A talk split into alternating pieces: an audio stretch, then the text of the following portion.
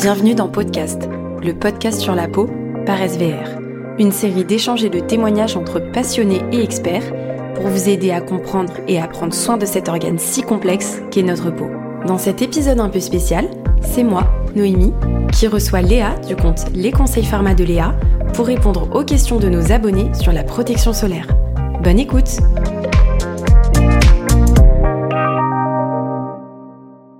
Bonjour à tous, je m'appelle Léa Vauquier, je suis docteur en pharmacie et créatrice de contenu sur les réseaux sociaux sous le pseudonyme Les Conseils Pharma de Léa. Bonjour à tous, c'est Noémie Subra. Donc moi, je suis chef de projet digital chez euh, SVR. Et donc euh, bah, aujourd'hui, avec euh, Léa, on va parler protection solaire. Et c'est vrai que nous, c'est un, sujet qui revient beaucoup sur les réseaux sociaux. La communauté nous questionne beaucoup sur ce thème. Déjà, je pense qu'on peut commencer un peu par essayer de comprendre pourquoi la population n'est pas encore consciente de l'importance de la protection solaire. Alors c'est assez paradoxal parce qu'il y a 90% des Français qui jugent que les crèmes solaires sont efficaces, mais pourtant il y a quand même 4 Français sur 10 qui n'en utilisent jamais ou de manière insuffisante.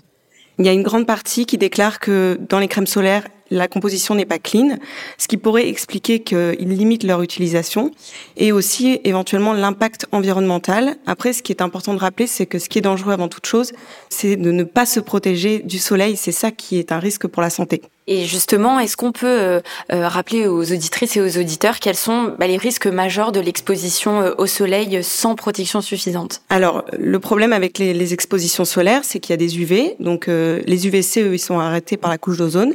Et après, il y a les UVA et les UVB. Et en fait, c'est ça qui va être problématique. Les UVA, eux, ils passent euh, à 95%, c'est ceux qui sont les plus absorbés par la peau, et ils vont pénétrer en fait très profondément dans la peau. Ils vont créer du stress oxydatif qui peut mener bah, à l'apparition, bien sûr, euh, de vieillissement prématuré de la peau, de taches, mais aussi au niveau de lésions d'ADN. Et les UVB, eux, euh, ils restent plutôt en surface de l'épiderme, mais ils sont responsables de brûlures. L'accumulation de ces brûlures peut aussi provoquer des lésions de l'ADN et donc euh, favoriser le développement de cancer. Pour résumer, le soleil, il va avoir plusieurs conséquences euh, sur la peau. Déjà, vieillissement prématuré. Souvent, on se demande quoi faire pour euh, bah, limiter le vieillissement. La première chose, c'est la protection solaire et bien sûr l'arrêt du tabac s'il y a une consommation. Ça peut entraîner un épaississement également de la peau avec une hyperséborée, donc même dans le cas d'acné, c'est à limiter. Également, ça peut entraîner des allergies au soleil donc euh, la lucite, ce qu'on appelle la lucite estivale, et enfin, bien sûr, le risque de cancer cutané. Oui, donc on comprend que la protection solaire est indispensable, et du coup, on se demandait bah, quels sont les critères à prendre en compte dans le choix de sa protection? Alors, il y a plusieurs critères. Je vais dire que c'est le consommateur en fonction de ses exigences à lui. Si l'impact environnemental est très important pour lui, il va essayer de favoriser euh, des formules qui vont être euh, biodégradables, qui vont être résistantes à l'eau. Si c'est plus au niveau de la formulation, de la texture, bah, il va avant tout choisir une texture qui lui plaît. Moi, mon premier conseil, c'est vraiment d'aller vers une texture que la personne va appliquer généreusement et renouveler suffisamment dans la journée en quantité suffisante, puisque c'est ça qui va permettre de se protéger contre le soleil.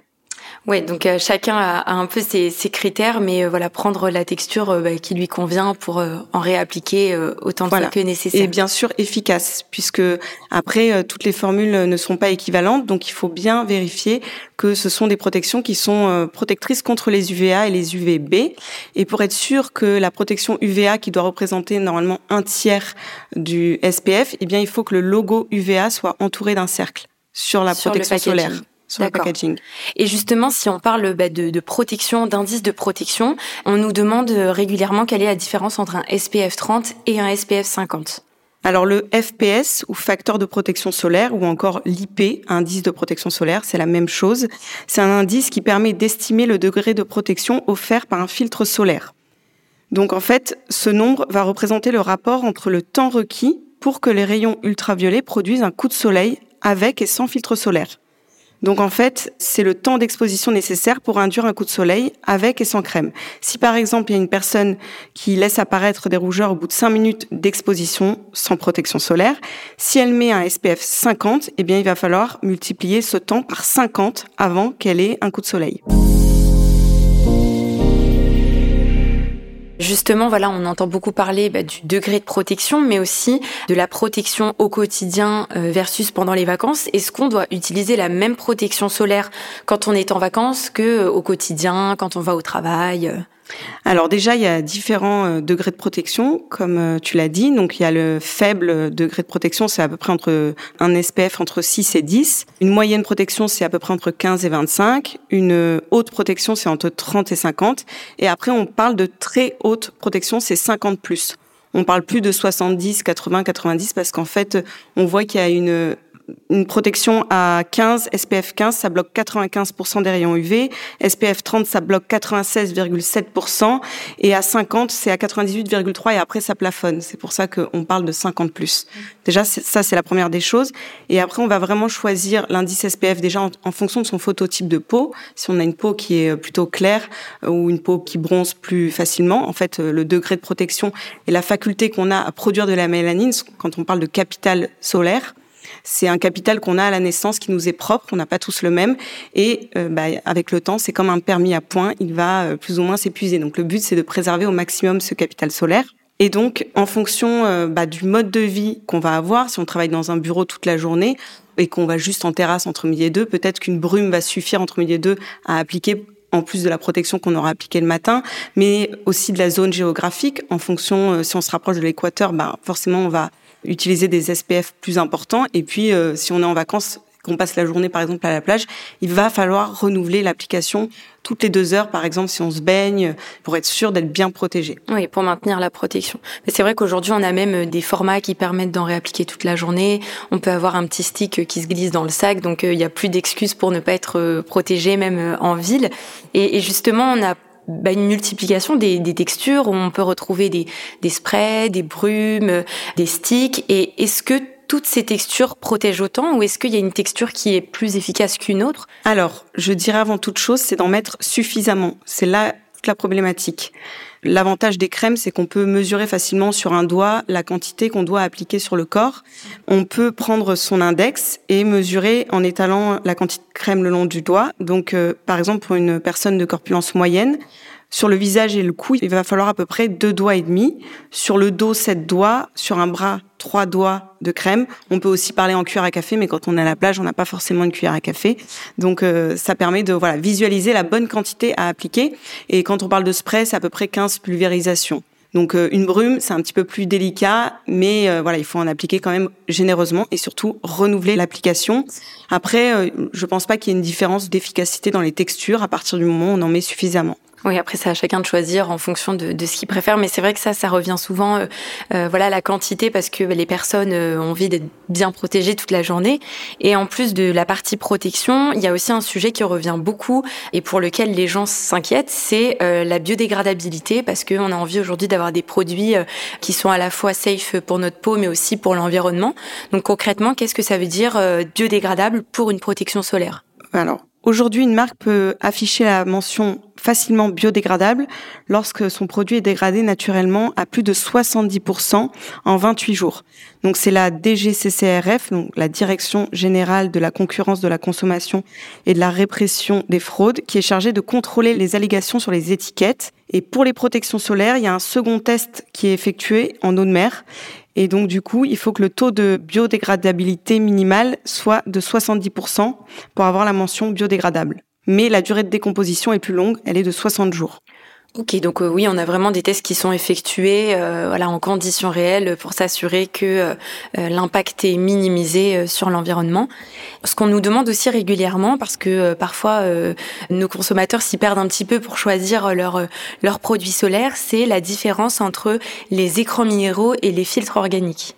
Alors déjà, rien que dans le mot, tu l'as dit, les écrans, en fait, ils permettent de réfléchir les rayons UV, donc il n'y a pas de pénétration dans la peau, alors que les filtres euh, chimiques, là, il va y avoir une absorption en fait des UV et ils vont être neutralisés en fait dans la peau.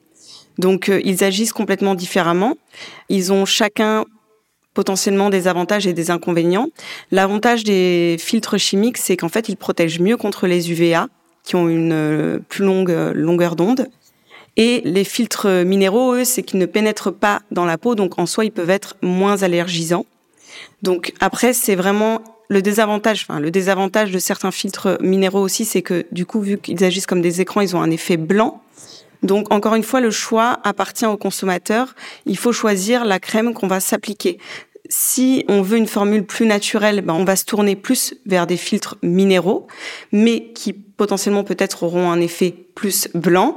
Et euh, si euh, avant tout c'est la texture, ben on s'orientera peut-être plus sur des filtres chimiques qui vont mieux pénétrer et qui seront totalement transparents. Ouais. Et là où on peut avoir une texture plus invisible euh, qui passe partout. Voilà. On a aussi des interrogations sur euh, bah, ce qui est mieux à utiliser pour euh, les femmes enceintes, pour les bébés. Est-ce que les écrans minéraux, euh, bah, apparemment, voilà, on nous dit que ce serait le, plus adapté. Est-ce que c'est vrai?